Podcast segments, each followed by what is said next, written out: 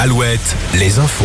Avec Corentin Mathias, bonjour. Bonjour Julien, bonjour à tous. L'enquête sur la disparition de Karine Esquivillon requalifiée en enquête pour meurtre. Une requalification après l'arrestation ce matin de Michel Pial, le mari de la disparue. Il est en garde à vue. C'est désormais le principal suspect dans cette enquête. Cet après-midi, une perquisition a eu lieu au domicile familial en Vendée à Maché. Michel Pial était présent. Deux voitures ont été saisies dans la matinée. Elles vont être analysées par les enquêteurs.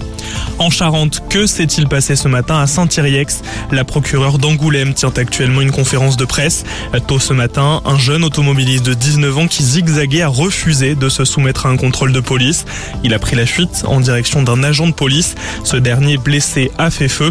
Le conducteur a finalement perdu le contrôle de son véhicule. Quand il est sorti de sa voiture, les policiers ont constaté la blessure par balle. Le conducteur est décédé.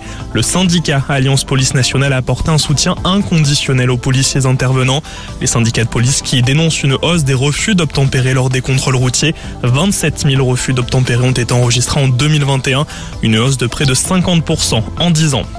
Une saisie record en Bretagne il y a plusieurs jours. Quelques 350 kilos de cocaïne ont été découverts dimanche dans un bois de l'agglomération de Brest à Guipava.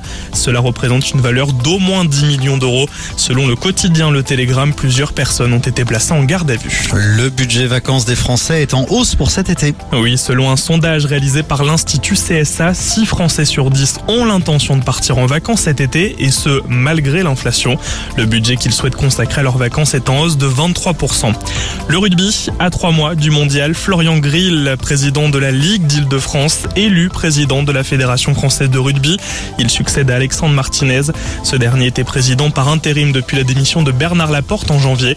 Florian Grill sera en poste jusqu'à l'automne 2024. Voilà, Julien Info revient dans une heure. Effectivement, 18h, nouveau point sur l'actu sur Alouette.